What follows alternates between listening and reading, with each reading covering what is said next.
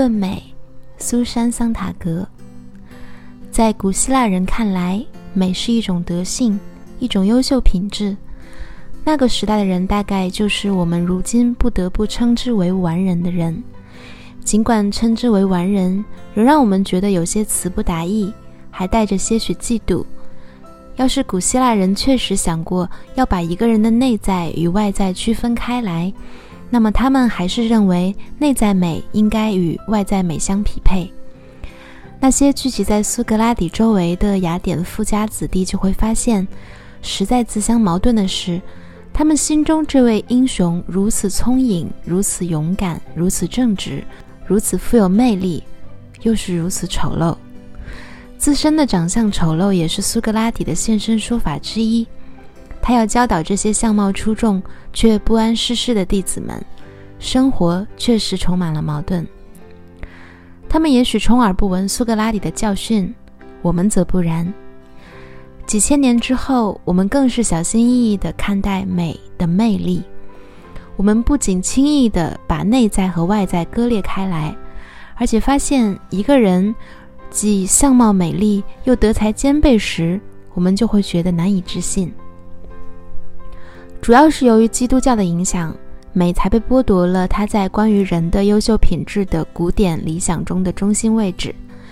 基督教把优秀的概念限制于道德上的美德，这样便把美束之高阁，视之为一种异化的、无常的、浅薄的魅力。于是，美之声誉不断下降。将近两个世纪中，人们已经约定俗成，把美归之于两性中的一个性别。无论多么美丽，这个性别总是第二性，把美和妇女相联系，结果使得美在道德上更容易受到批判和攻击。我们英语中常说一个美丽的女子，但是却说一个英俊的男人。英俊是美丽的阳性等义词。也意味着拒绝“美丽”这个恭维字眼，因为这个字眼已经由于专用于女子而带上了贬义的色彩。在法语和意大利语中，可以说一个男人美丽，这表明天主教国家仍然保留着异教徒对美的崇拜，而不同于演化为新教的基督教影响下的那些国家。不过，要说存在区别的话，那也只是程度的问题。在每个现代国家里。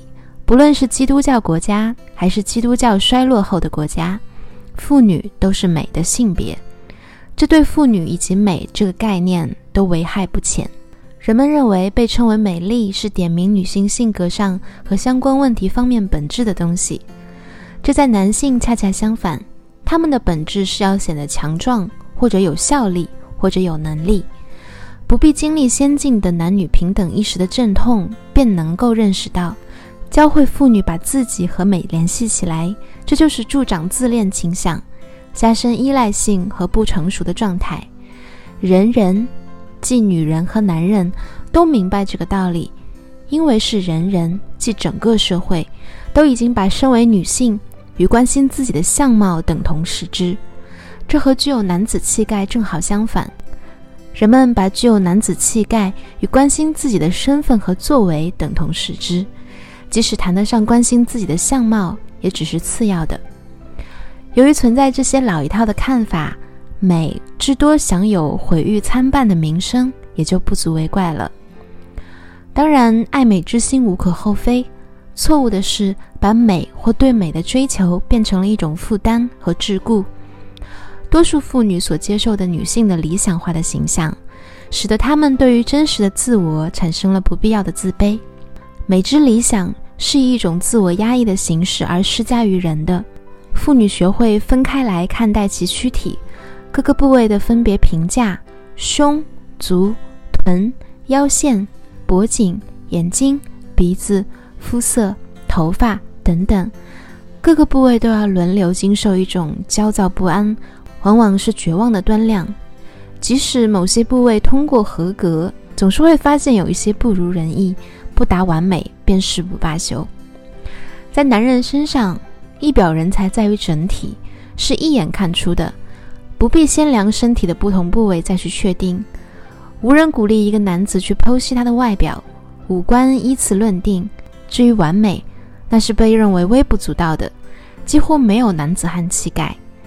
确实，在理想的美貌男子身上，有一点不够完美或者瑕疵，被视为是肯定可取的。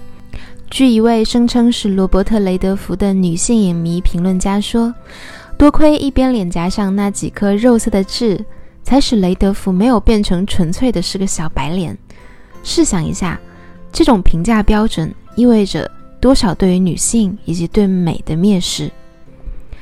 美带来莫大的好处，科克托鲁是说，可以肯定。美是力量的一种形式，理应如此。可悲的是，它是鼓励多数女性去追求的力量的唯一形式。这种力量总被设想成与男性有关。它不是作为的力量，而是吸引的力量。它是一种否定自身的力量，因为这种力量是无法自由选择的。至少女性不能，或者说要摒弃这种力量是不可能不受到社会的谴责。就一个女性而言，精心打扮绝非一种愉悦，这也是一种责任，这是她的工作。如果一个妇女做了切实的工作，即使在政治、法律、医学、商业或是别的什么领域，她好似已经攀登到了一个领导的地位，那么她也总是迫于压力。要承认，他还在力求使自己看上去足够吸引人。只要他还在尽力追求女性美，他就会招致怀疑，怀疑他是否真正有能力做到客观、专业、有权威性、考虑周密。如果做到了，女性受到诅咒；如果做不到，还是会受到诅咒。在所谓内在与所谓外在之间一分为二，这样看待人是很危险的。要寻找证据，最重要的莫过于那种有关女性所受压迫的无休止的悲喜故事。先是说明女性是注重外表的人，继而因为肤浅却贬低她们，或者发现他们值得倾慕，这是何等的简单！这是一个赤裸裸的陷阱，它害人的时间也太长了。但要逃出这个陷阱，妇女们就必须同美所包含的优秀品质和特权。保持一定的批判距离，要有相当的距离才能够看出，美本身已经大受限制。为的是支撑女性气质这个神话，应该有一种办法把美从女性身上解救出来，而且也是为了她们。